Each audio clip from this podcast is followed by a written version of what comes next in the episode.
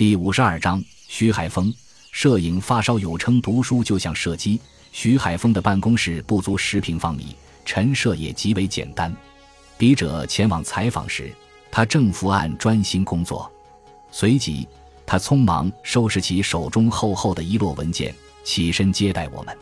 环顾这间朴素的办公室，丝毫感觉不到他作为中国第一位奥运冠军曾经有过的那些辉煌。不错。他就是小学课本上“零的突破”一文的主角。他有一句口头禅：“工作着就是快乐的。”他一直用实际行动诠释着这句话，每天的工作安排的满满当当的。不过，再怎么忙，徐海峰也要抽出时间来读读书。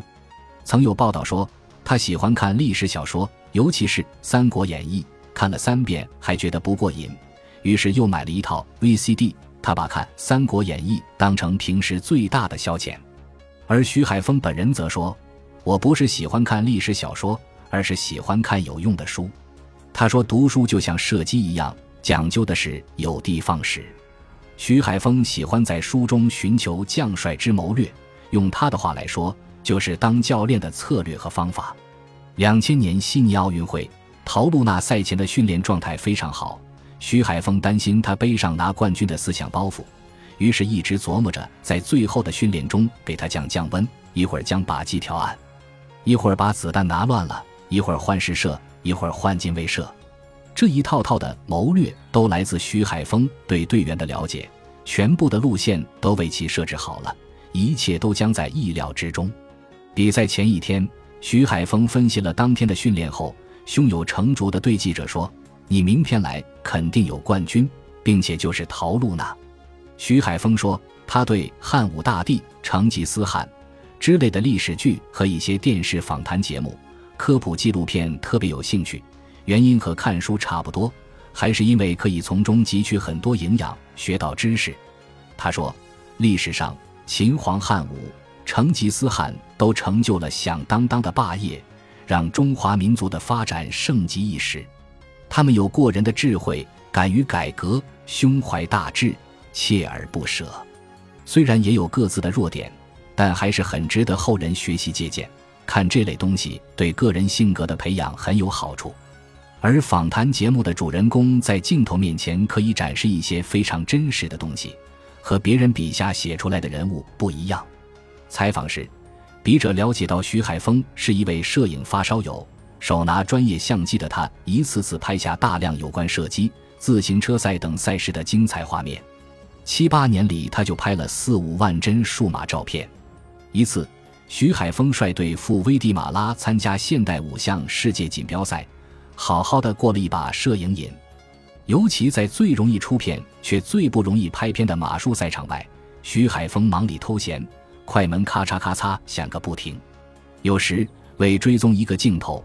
他要变换多个地点、多个角度，那神情、那架势、那动作，颇有点专业摄影的味道。他还说，这些照片资料既可以精选后作为收藏，也可供队里研究外国选手技术动作用。徐海峰对钱币收藏情有独钟，有关收藏已达到相当级别。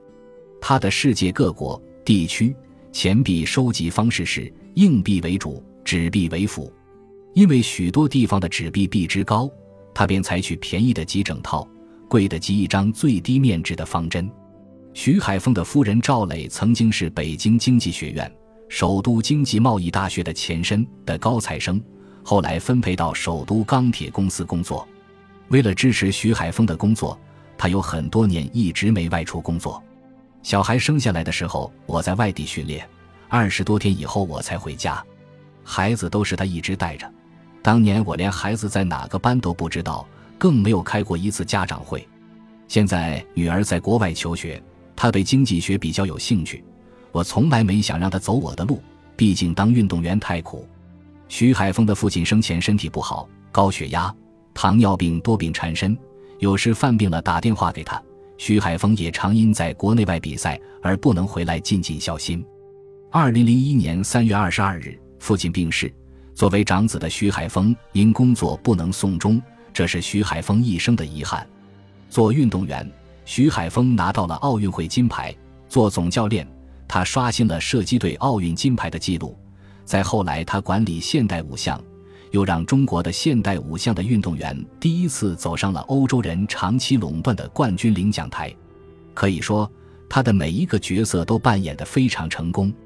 全国新长征突击手，全国十佳运动员，新中国体育五十星，中国电视体育奖年度最佳教练员奖，全国体育运动荣誉奖章，全国五一劳动奖章。对这些接踵而至的荣誉，徐海峰自己并不满足。我眼前永远是一座座的高峰，登上一个高峰后，还要有新的高峰去攀登。喜欢迎接挑战的徐海峰，做任何事情都有一种永不言败的豪情。感谢您的收听，喜欢别忘了订阅加关注，主页有更多精彩内容。